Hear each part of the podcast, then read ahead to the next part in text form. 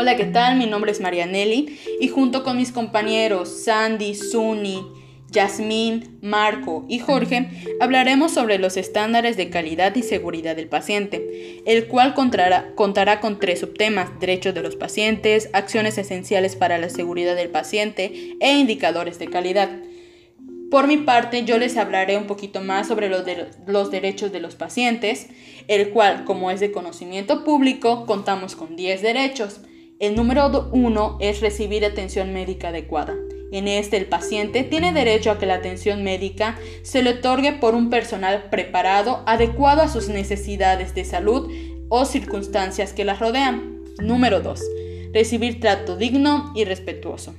El paciente tiene derecho a que el médico, la enfermera o el personal que le brinde la atención de salud se identifique y le otorgue un trato digno con respecto a sus condiciones personales y morales. Estos deben estar relacionados con sus, con sus condiciones socioculturales, de género, así como su nivel socioeconómico y su sexo. Y esto debe ser extendido no solo al paciente como tal, sino igual a los familiares o acompañantes. Derecho número 3. Recibir información suficiente, clara, oportuna y veraz. En este el paciente, o en caso el responsable de él, tiene, que, tiene derecho a que el médico tratante les brinde la información completa sobre su diagnóstico, pronóstico y tratamiento. Este, el médico o el personal de salud, siempre se deberá de comunicar de manera clara, comprensible. En otras palabras, que sea una plática común del día a día, con palabras no técnicas. Número 4. Decidir libremente sobre su atención. El paciente, o en su caso el responsable de él, tiene derecho a decidir con libertad, de manera personal y sin ninguna presión, aceptar o rechazar cualquier procedimiento o diagnóstico. Derecho número 5. Otorgar o no su consentimiento válidamente informado. En este el paciente tiene derecho a expresar su consentimiento siempre por escrito, cuando acepte o no un tratamiento, sabiendo las, las contradicciones que éste tendrá en su estado de salud, ya sea positivo o negativo. Derecho número 3 ser tratado con confidencialidad. El paciente tiene derecho a que toda la información que exprese su médico se maneje estrictamente confidencial, que no se divulgue más que con su autorización. Derecho número 7. Contar con las facilidades para tener una segunda opción. En este el paciente tiene derecho a recibir por escrito la información necesaria por obtener una segunda opción sobre el diagnóstico, pronóstico o, tratamiento que esté relacionado a su estado de salud. Es muy importante recalcar que este diagnóstico solo se le puede entregar al paciente personalmente, no se le puede entregar a una tercera persona o en dado caso al responsable de él. Derecho número 8. Recibir atención médica en caso de urgencias. Cuando esté en peligro la vida, un órgano o una, o una función, el paciente tiene derecho a recibir atención de urgencia por un médico, ya sea en, en una institución pública o privada. Derecho número 9. Contar con un expediente clínico. El paciente tiene derecho a los conjuntos relacionados con la atención médica que reciba, sea asentado de forma veraz, clara, precisa y legible al igual que sea completa en un expediente médico que deberá seguir ciertas normativas. Derecho número 10. Ser atendido cuando se informe por la atención médica recibida. El paciente tiene derecho a ser escuchado y recibir respuesta por instancia correspondiente cuando se inconforme por la atención médica recibida, ya sea por los servidores públicos o privados. Asimismo, tiene derecho de disponer las vías alternas judiciales para tratar de resolver un, un conflicto personal de salud. Bueno, de mi parte esto sería todo y ahora los dejo con mis compañeros que les abordarán los temas de acciones esenciales para la seguridad del paciente. En primer lugar tenemos la acción esencial número uno, que es la identificación del paciente. Para el profesional responsable del cuidado es muy indispensable que realice la correcta identificación de los, pacientes. para que favorezca la disminución de que puedan ocurrir er-, errores durante el proceso de la atención a la salud. Muchas veces es frecuente que la identificación de los pacientes pues se realice solo por el número de cama, diagnóstico, características físicas o psicológicas o nombre. Sin embargo, estos identificadores pues no serían suficientes. Muchas veces resultan insuficientes y no aseguran que sean correctos o exista duplicidad ya que muchas veces los pacientes pueden estar bajo efectos de sedación, desorientados o presentar problemas relacionados con el lenguaje, la audición, el idioma o la edad. Y debido a esto, pues se puede incrementar el riesgo de errores en la identificación. Esta acción se divide en la primera acción esencial 1A, que es de la identificación general de paciente. Aquí el personal de salud debe identificar al paciente desde el momento en que éste solicita la atención con por lo menos dos identificadores, que serán el nombre, nombre completo del paciente y su fecha de nacimiento, día, mes y año. En los datos de identificación no se debe incluir el número de cama, número de habitación o servicio en el que se encuentra el paciente, el horario de atención ni el diagnóstico. De igual manera está la acción esencial 1B de la esterilización. La 1C de la identificación del paciente previa a la realización de procedimientos. La 1D de la identificación del paciente en soluciones intravenosas y dispositivos. Y finalmente, la acción esencial 1E de la identificación en estudios de imagenología, laboratorio clínico y patología. Todas estas acciones corresponden a la acción esencial 1, que es la identificación. Como segunda acción esencial está la comunicación efectiva, que de igual manera es muy importante que se tenga con los profesionales de salud, pacientes y familiares, para que así se pueda obtener información correcta, oportuna y también completa durante el proceso de atención y así poder reducir los errores relacionados con la emisión de órdenes verbales que se dan, también telefónicas y poder aplicar el uso del proceso escuchar, recibir, leer, confirmar, transcribir, confirmar y verificar. También de esta manera se puede se busca lograr que se reduzcan los errores durante el traspaso de pacientes, eh, los cambios de turno y mejorar la comunicación entre los profesionales de la salud, de forma que se proporcione una información correcta y de igual manera que el paciente pues se sienta en confianza y pues se pueda tener una relación buena y estable con los mismos. De igual manera, esta acción esencial se divide en acciones, acción esencial 2A, que es para mejorar la comunicación entre el equipo médico, en el cual se debe contar con una bitácora en la central de enfermería.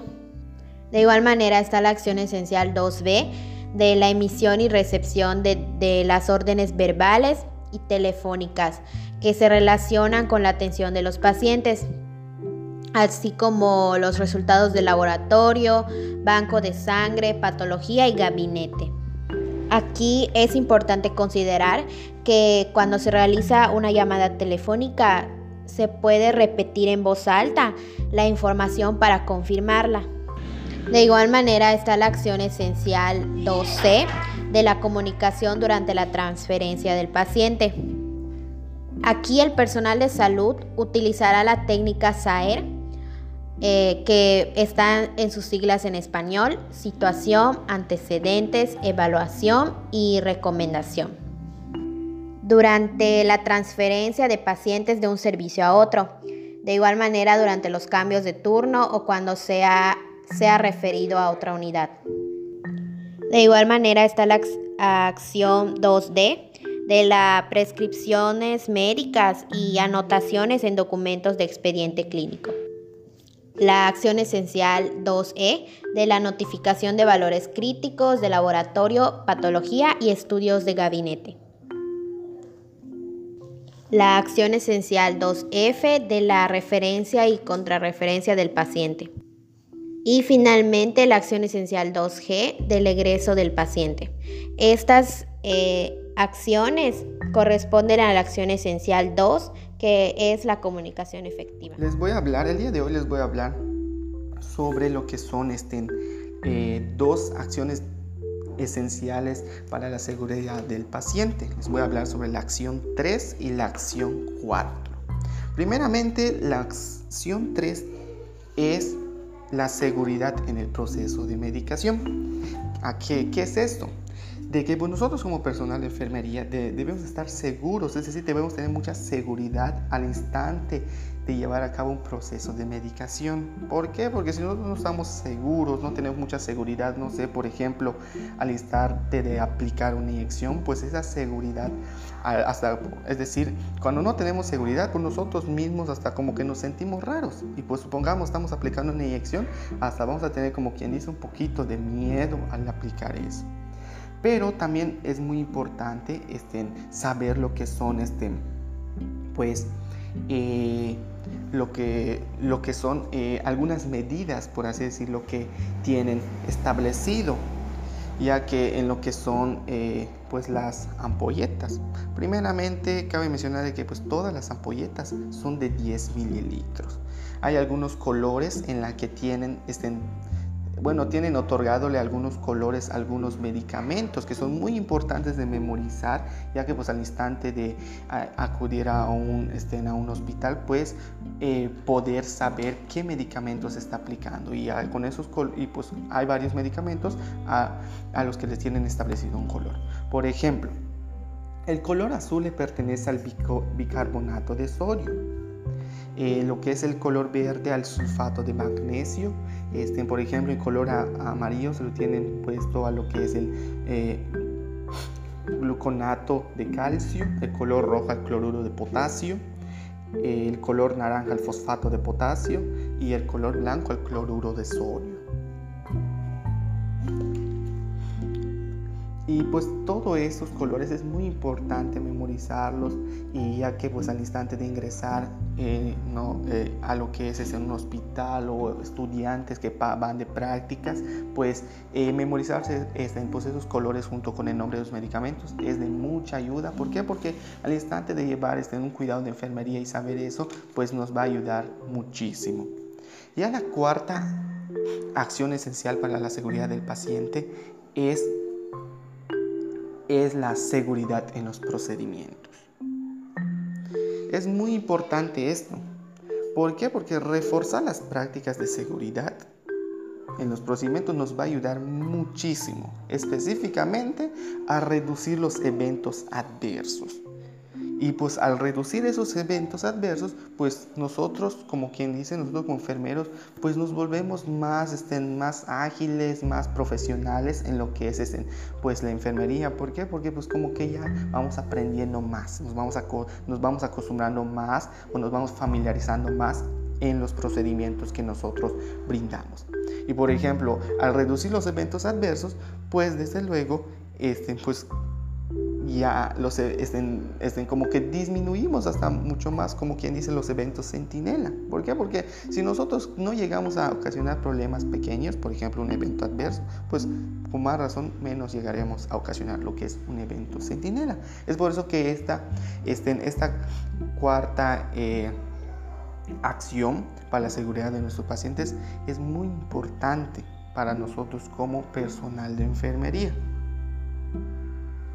E incluso, por ejemplo, nos estén, pues toda, es, por ejemplo, esta acción, pues como yo les digo, al practicarla nos ayuda de muchos problemas. Y no solo en, el, en, los, no sé, en los problemas estén pequeños, sino los problemas estén grandes. Como nosotros sabemos, eh, en un hospital existen varios tipos de este, de servicios que pues, nosotros brindamos. Con mencionar que en quirófano pues ya estamos hablando de una atención como que un poquito más especializada, un poquito más con un poquito más de dificultad y pues a nosotros hasta el seguro de los procedimientos que brindamos pues, con, pues cualquier este, este cualquier em, necesidad que necesite el paciente, ya sea de baja complejidad, mediana complejidad o alta complejidad, pues nosotros como personal de enfermería brindaremos. Acción esencial número 5, reducción de riesgo a infecciones asociadas a la atención de salud. Bueno, pues las infecciones asociadas con la atención de salud han sido reconocidas por más de un siglo como un problema crítico que afecta a la calidad del cuidado en la salud de los pacientes atendidos. Como todos sabemos, siempre va a haber eh, enfermedades provenientes a lo que viene siendo el, mal uso de lo que viene siendo la higiene en los profesionales de la salud. Y muchas de esto causan enfermedades a lo que viene siendo los pacientes. Se ha demostrado que aproximadamente una tercera parte de las, de las enfermedades de, y las infecciones asociadas con la atención de salud pueden ser evitadas. Una proporción significativa de estas infecciones se deben a la contaminación y transmisión de los microorganismos a través de las manos de los trabajadores de la salud, convirtiéndola en, una, de las principales rutas de propagación, ya que como todos sabemos eh, nuestras manos son como la principal herramienta al momento de intervenir en lo que viene siendo nuestro campo práctico y así laboramos profesionalmente. Y es por eso que a, que a través de este medio nosotros somos más susceptibles a propagar lo que vienen siendo las infecciones a nuestros pacientes. Muchas veces esto se debe a un, no correcto lavado de manos. En la OMS en 2005 lanzó el primer reto mundial, una atención limpia es una atención segura. Esto se encaminó a los profesionales de la salud para que realicen lo que viene siendo la higiene de manos como parte de los procesos de atención de la salud. Como usted bien dijo, pues es importante que nosotros nos aprendamos lo que viene siendo los cinco pasos o los cinco momentos para la higiene de manos, que el, primero es antes de tocar al paciente, el segundo es antes de realizar una tarea limpia séptica, el tercero es después de riesgo a líquidos corporales y el, el cuarto es después de tocar al paciente y el por último es después de dar el entorno con el paciente el objetivo general es ayudar a reducir las infecciones asociadas a la atención de salud a través de la implementación de un programa sectorial, de un programa integral hacia la higiene de manos durante el proceso de atención. Muchas veces nosotros no impartimos estos conocimientos a nuestros a nuestros pacientes en lo que viene siendo el lavado de manos. Y es muy importante que nosotros como futuros profesionales de la salud, no solo nosotros tengamos este hábito de la higiene de manos, ya que gracias a esto podemos enfermedad, varias enfermedades relacionadas a lo que viene siendo infecciones, sino que nosotros también somos los encargados de transmitir estos conocimientos a nuestros, a nuestros pacientes, ¿no? Ya que de alguna manera igual nosotros reducimos lo que viene siendo eh, las enfermedades de, de transmisión de, infecciosas y al igual eh, nosotros lo que estamos haciendo es una promoción de la salud correcta. reducción del riesgo del daño al paciente por causa de caídas. Como bien sabemos eh, esta es una esta es una actividad y, una de las causas que muy común que pasa en el área hospitalaria. Existe suficiente evidencia científica nacional e internacional para considerar las caídas de los pacientes como un severo problema de seguridad que requiere de herramientas y específicas que permitan valorar el riesgo de las caídas y la adopción de medidas de carácter preventivo. ¿Qué quiere decir esto? Que nosotros como personales de la salud debemos conocer estas medidas preventivas y aplicarlas de una manera correcta para evitar que ocurran estos accidentes que de alguna manera eh, causan severos daños eh, fisiológicos a lo que vienen siendo eh, pues nuestros pacientes. Un ejemplo de ellos podría ser que, que se le facture alguna extremidad y de alguna manera esto no estamos asegurando la seguridad y la calidad de nuestros servicios hacia el paciente. La acción 6A de evaluación y reevaluación de riesgo de caídas nos, eh, nos, habla de revalorar cada cambio de turno, un área o servicio de estado de salud, modificación del tratamiento. Nosotros como, como revalidación de nuestro turno tenemos que asegurarnos de la reducción de este riesgo hacia nuestros pacientes y al igual hay que informar a pacientes y a familiares sobre el riesgo de estas caídas. Muchas veces nosotros no informamos a lo que vienen siendo nuestros pacientes sobre esta medida y que ocurre a diario y que es muy común y sin embargo una vez que ocurre nosotros podemos tener o podemos llegar a tener ciertos problemas si no se les informa de una manera correcta. La acción 6b nos habla de las acciones de seguridad para prevenir las caídas. Acción 6b1 nos habla de una serie de acciones generales para la prevención de caídas. Un ejemplo de ello sería que en caso de que el paciente se encuentre en cama o en camilla, levantar siempre los barandales, que esto ya es un procedimiento eh, que se debe realizar de una manera obligatoria. Y igual nosotros como encargados debemos verificar el funcionamiento de los barandales, de las camas, camillas y de los desabrazos de las sillas de ruedas. Eh, es importante que nosotros como, profesionales de la salud eh, establezcamos una serie de medidas y nos propongamos a, tomar eh, una serie de, pasos para asegurar nuestra, la seguridad de nuestro paciente y que no ocurra algún accidente que pueda poner en peligro la vida del paciente ya que muchas veces los pacientes no, no están de todo conscientes al momento de ingresar a, a lo que viene siendo el hospital y de alguna manera una caída de pues de su cama le, podría tal vez provocarle alguna fractura lo cual eh, le causaría eh, inestabilidad y fisiológica y y ya no se sentiría seguro o muchas veces ya no recomendaría este hospital ya que eh, por el accidente que pasó ya se sentiría de una manera no segura y esto es importante, por eso es importante aprender esta acción esencial de la reducción del riesgo de daño al paciente por caídas. Reducción del daño al paciente por riesgo de caídas. En este punto hace referencia a que el personal de enfermería busca estrategias para reducir el riesgo de caídas en pacientes hospitalizados. Como punto número uno, se debe valorar el estado de conciencia del paciente, asistir al usuario a realizar actividades básicas de la vida diaria, como puede ser el comer o acudir a realizar sus necesidades fisiológicas. En este punto hace mucho hincapié a que si el paciente no puede acudir por sí solo a realizar sus necesidades fisiológicas, es importante proporcionarle un cómodo urinal con el fin de que el paciente no vaya a caerse al momento de levantarse de la cama. El punto número 4 es informar a los familiares y al personal de enfermería del siguiente turno acerca del estado general del paciente. Otro punto que se busca es implementar acciones y capacitación continua al personal de salud acerca de eventos centinelas, eventos adversos y cuasi fallas. El evento centinela se define como un daño sufrido por el paciente como consecuencia del proceso de atención. En ocasiones, las deja secuelas permanentes donde implica incluso la muerte, una pérdida permanente grave de una función o una cirugía incorrecta. Siempre y cuando la pérdida de la función o la muerte no estén relacionadas. Se define como el daño resultado de una atención médica y no de las condiciones basales del paciente, así como la falla u omisión de un proceso o procedimiento. Ya número 8. Cultura de seguridad del paciente.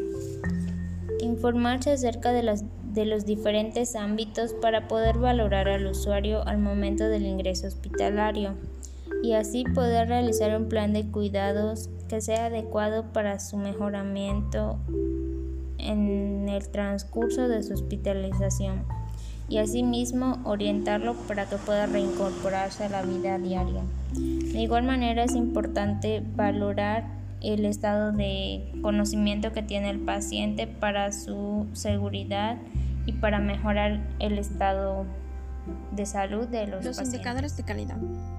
Estos son seis y todo el personal de enfermería debería de conocerlos porque estos son indispensables para la práctica. Con ellos se busca mejorar la calidad de los servicios de enfermería, es decir, que los cuidados que nosotros como personal de enfermería debemos de brindar en un ambiente seguro, que sean eficientes y humano en todo el Sistema Nacional de Salud. Como primer indicador es el trato digno. Dentro de este indicador debemos de tener una comunicación efectiva con el paciente, debe de ser empática, al igual de que nos deberemos de dirigir al paciente en forma amable, respetuosa y siempre por su nombre. En dado caso que quisiera que lo llamen por otra forma, se le podría llamar así. Debemos de dar explicaciones sobre las acciones que vamos a realizar con él o los cuidados que se les va a dar. Y ofrecerle la mayor seguridad, es decir, debemos de, de, ofrecer un, un ambiente de respeto y que tenga su respetar su intimidad y seguridad al igual que se le podría enseñar sobre los cuidados que debe de tener respecto a su padecimiento y siempre estar pendiente de nuestro paciente las 24 horas del día, en dado caso. El siguiente es administración de medicamentos vía oral. Debemos de verificar que el nombre del medicamento y del paciente al que, al que tiene la orden médica sea el correcto. Igual verificar la dosis y la hora de administración del, del medicamento y para ello pues le debemos de comentar al paciente sobre el procedimiento que se le va a realizar y por qué.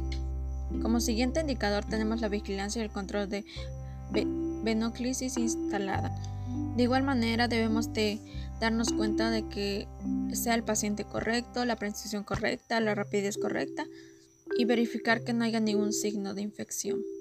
Como siguiente indicador tenemos la prevención de infección en pacientes con sonda vesical instalada.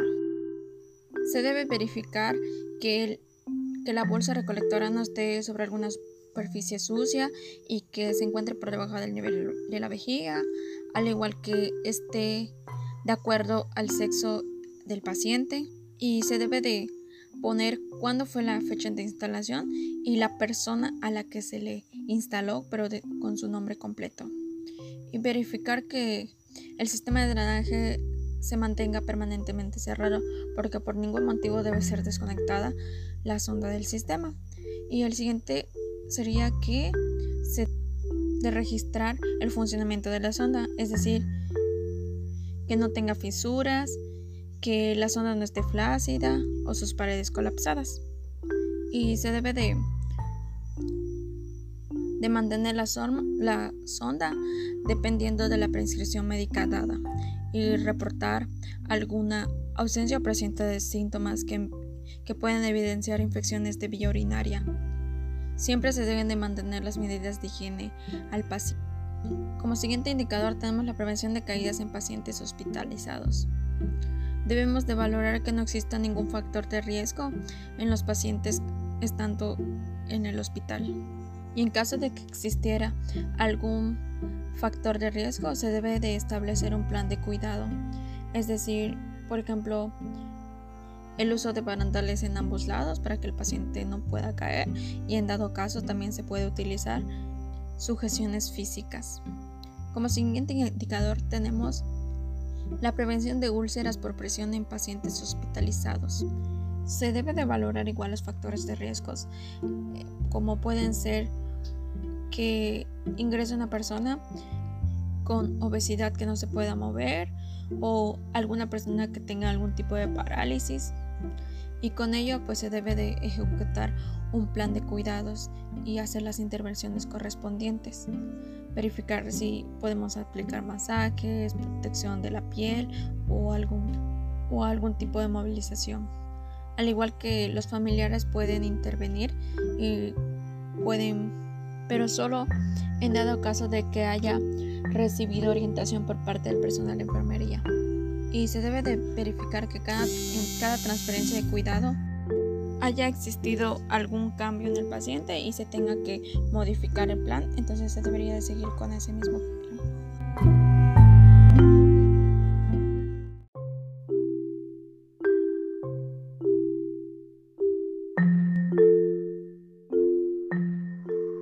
Bueno, el día de hoy abarcaremos el tema que es la historia de la enfermería. Es un tema muy importante ya que pues este, en, la actualidad pues como nosotros sabemos pues la enfermería es muy distinta a la que se llevaba a cabo o la que se practicaba años atrás. Es por eso que pues el día de hoy el tema que se va a abarcar es la historia de la enfermería.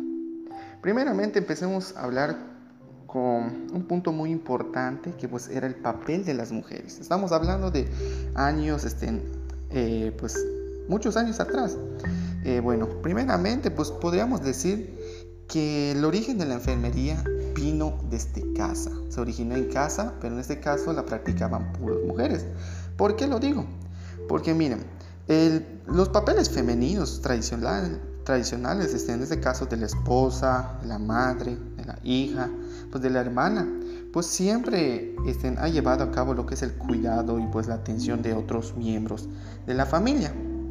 Es por eso que podemos decir que el cuidado de enfermería viene desde, pues viene desde casa, desde el hogar. Algo muy importante también es la religión. Antiguamente pues la religión este, tenía un papel muy importante en lo que es la enfermería, porque como nosotros sabemos en las iglesias se brindaba lo que es ese servicio pues, eh, de enfermería, es decir, servicio de atención para cuidar a las personas que lo necesitaban. Algo muy importante es este, pues que varias, este, en este caso matronas del imperio romano, pues como nosotros sabemos ellas tienen dinero, tienen riquezas. Pues varias de esas matronas que pertenecían a, la religión cristiana, pues usaban sus riquezas para, para este, fundar casas de cuidados y curaciones para pobres, enfermos y pues desamparados. Pero algo muy importante aquí es de que esas, esas curaciones, estén, es decir, esos cuidados para esos pobres, enfermos y desamparados, era específicamente para los, este, para, eh, para los hombres, es decir, para los del género masculino. Como nosotros sabemos, este, pues, como les comenté, este, en, la este, en, la enfermería pues la practicaban puras mujeres. Sin embargo, ellas no tenían casi derecho pues a obtener o a gozar de esos privilegios, es decir, de que ellos reciban esos cuidados. Pero como nosotros sabemos, ellas eran las que llevaban a cabo sus cuidados, pero casi no tenían derecho a gozar de esos cuidados. O mencionar que a veces solo les, este, les daban algunas este, escasas gratificaciones monetarias e incluso no les daban este, esas, esas gratificaciones monetarias. Algo también, bueno, ya hablando un poquito más, por así decirlo, de, de no sé, del año 1854, pues este, existieron muchas guerras y también en la guerra tuvo un papel muy importante la enfermería. ¿Por qué? Se preguntarán. ¿Por qué? Porque pues estén en la guerra eh, pues habían muchos heridos y pues esos heridos necesitaban pues de personas eh, de que, pues, que les brindara cuidados pues para sanar sus heridas.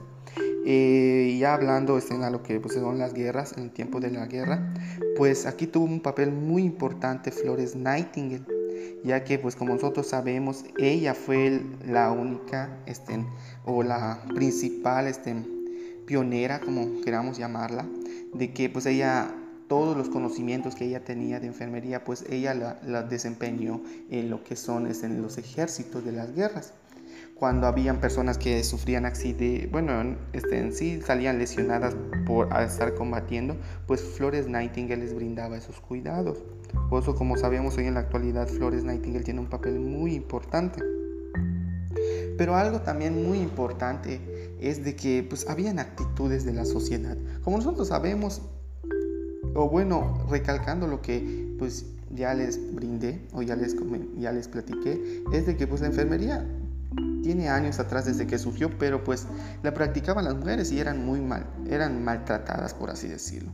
Con mencionar que pues en lo que son las actitudes de la sociedad, este, no sé, por ejemplo, hasta antes de, del mediados del siglo XX, pues la enfermería carecía de organización, educación o consideración social. La actitud dominante era que lugar de las mujeres estaba en casa y que ninguna mujer respetable seguiría una carrera profesional. ¿Por qué? Pues como en ese entonces este, hablaban mucho del tema de las mujeres respetables, de que no sé, si tú, tú eres una mujer, te tienes que quedar en casa, hacer tus labores, no puedes salir. Había mucho, este, por así decirlo, las mujeres no tenían muchos privilegios. Sin embargo, pues como nosotros sabemos, pues las mujeres son las que pues brindaban esos cuidados desde años atrás. Ya conforme pasó el tiempo, hasta en la actualidad, pues como nosotros sabemos, ahorita hasta los hombres ya brindan esos cuidados de enfermería. Pero es muy importante saber esto que les acaba de platicar, que es un poco de la historia de, eh, de cómo surgió la enfermería.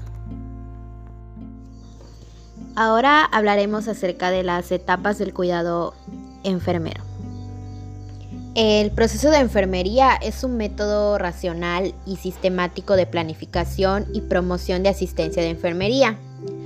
Tiene como propósito identificar cuál es ese estado de salud que el paciente presenta y también poder observar y valorar los problemas de salud reales que tiene el paciente para establecer planes que puedan fomentar el restablecimiento de su salud y poder suplir esas necesidades, poder abordarlas y aplicar intervenciones de enfermería que cubran tales necesidades. Primeramente encontramos la valoración, que es la recogida de los datos, organización de los datos, validación de los datos y el registro de los datos. Seguidamente está el diagnóstico, que es, aquí se realiza el análisis, se identifican los problemas de salud, de riesgo y fortalezas. Y la formulación del diagnóstico.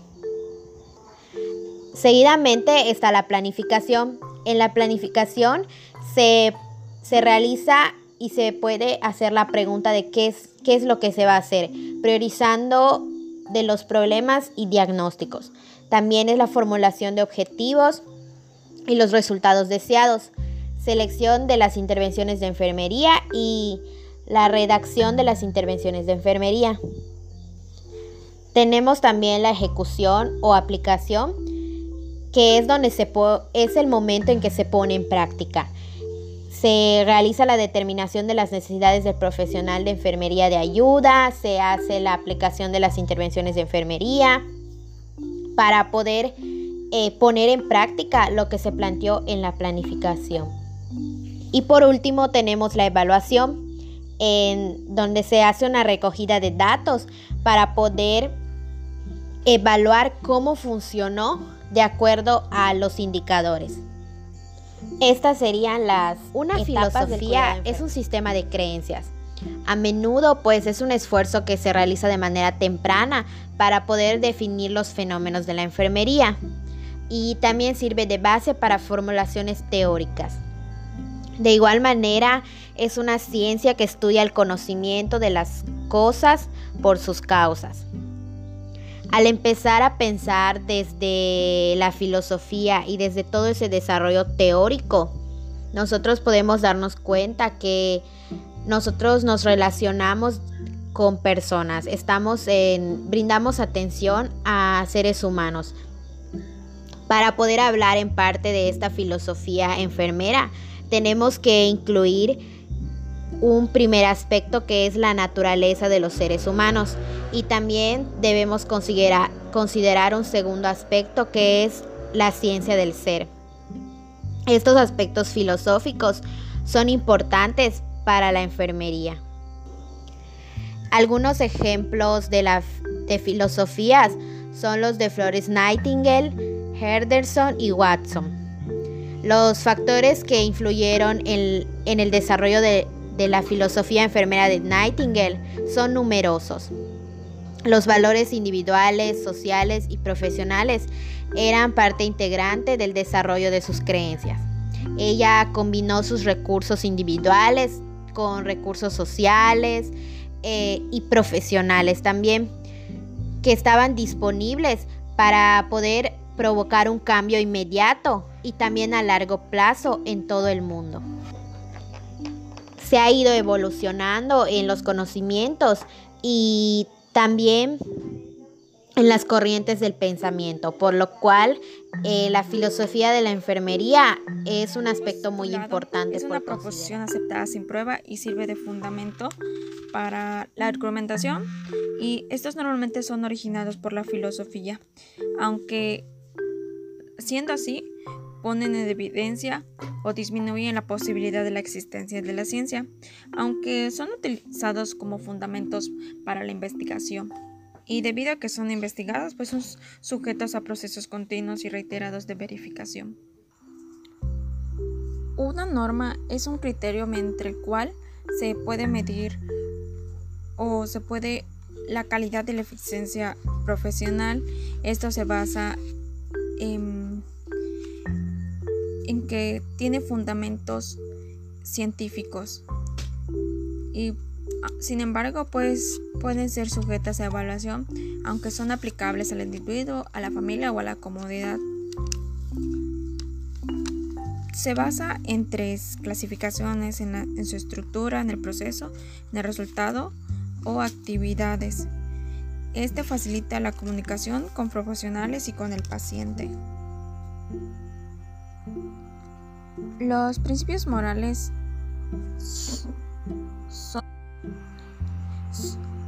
son, declaraciones filosóficas y estas proporcionan la base de las reglas morales. Es decir, por ejemplo, cuando son evidentes en una discusión ética y estos sirven como la base para que en ambos partes se encuentre una solución. Uh, por ejemplo, cuando dicen que no se debe de mentir, en esa se basa en el principio moral del respeto. Hola, ¿qué tal? Mi nombre es Marianelli y a continuación abordaremos la definición de cuidado. Esta está definida como una acción encaminada a hacer algo por alguien que no pueda hacerla por sí sola con respecto a sus necesidades básicas. Esta puede incluir también la mejora de la salud a través de la enseñanza, ya sea al paciente propio, al familiar o a un cuidador. Ahora veremos los cuidados de enfermería, que esos están divididos en tres categorías y el primero de ellos es cuidados de enfermería de alta complejidad. En este el paciente requiere de una atención especializada este usualmente es una área de atención específica donde comúnmente el cuidado es individualizado. Un claro ejemplo podría ser una cirugía. Como segundo nivel tenemos los cuidados de enfermería de baja complejidad. En este el paciente se encuentra en un estado de alerta hemodinámicamente estable y con un mínimo de riesgo vital. Este se puede encontrar en recuperación o en reposo. Un claro ejemplo podría ser la toma de la presión arterial, y como último punto, tenemos los cuidados de enfermería de mediana complejidad. En este el paciente se encuentra en un proceso mórbido que no requiere de alta tecnología. Los cuidados están relacionados con el grado de dependencia de la persona para cubrir sus necesidades de salud. Y en este podemos encontrar una canalización. Como siguiente punto abordaremos el enfoque, que en este son tres enfoques muy, muy este, específicos que son lo biológico, lo psicoanalítico, lo psicodinámico, lo sociológico o lo sociocultural. Como siguiente punto hablaremos de las intervenciones de enfermería, que son tres. La primera son las independientes, que esta no se necesita de, un, de la explicación de alguien para que este proceso se lleve a cabo. Un ejemplo podría ser la toma de la presión arterial. el segundo punto son las dependientes, en este se necesita de una orden de una persona que sepa más que tú. Un ejemplo podría ser la aplicación de una inyección o de un medicamento, ya que de este necesitarás de la autorización de un médico. Y las interdependientes, perdón, son aquellas donde hay una relación entre varios grupos de personas. Este podría ser un ejemplo, una cirugía, ya que ahí está el médico, el anestesiólogo, el enfermero instrumentista y entre muchos más. Como siguiente punto abordaremos las funciones de la enfermería, que son cuatro, la asistencial, la investigadora, la docente y la administrativa. Y como último punto abordaremos los cinco niveles de Benner, los cuales son principiantes, que esta pues no se tiene ninguna experiencia previa al área hospitalaria está basado o regido en reglas y regulaciones y este un ejemplo pueden ser los estudiantes de enfermería. Como segundo nivel tenemos a los principiantes avanzados que enseña tiene un regimiento marginalmente aceptable y ya reconoce los aspectos significativos en una situación real. Este puede ser de igual manera un estudiante de enfermería que ya tenga relación con el área hospitalaria o un pasante. Una persona competente tiene de 2 a 3 años de experiencia, ya demuestra capacidades organizativas y planificantes. Como cuarto punto tenemos al profesionista que tiene de entre 3 y 5 años de experiencia, ya tiene una comprensión holística del paciente y tiene metas a largo plazo. Y como último punto tenemos al nivel experto, que este el rendimiento es fluido, flexible y muy eficiente. Y bueno, esto sería todo por nuestra parte. Esperamos este tema se haya sido de total de su agrado y haya quedado sumamente entendible. Sin más me despido, nos vemos a la próxima. Es el proceso que ayuda a organizar los momentos, ideas y conocimientos. Esto nos ayuda a ser más objetivos en las decisiones que se toman en la vida. ¿Por qué es importante en la práctica enfermera?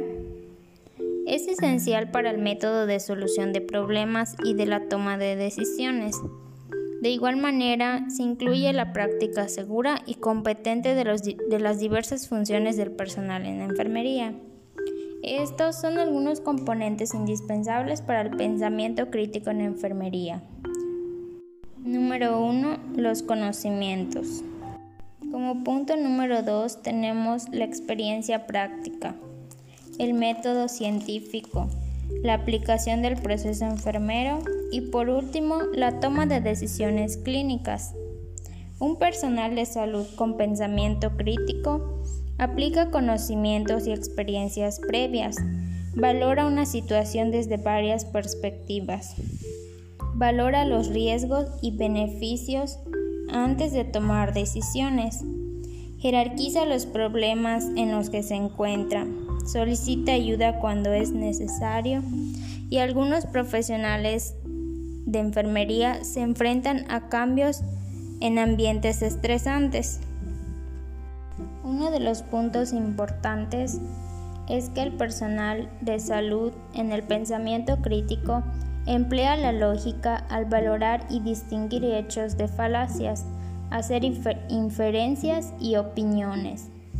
Y por último punto, sustenta sus juicios en evidencia.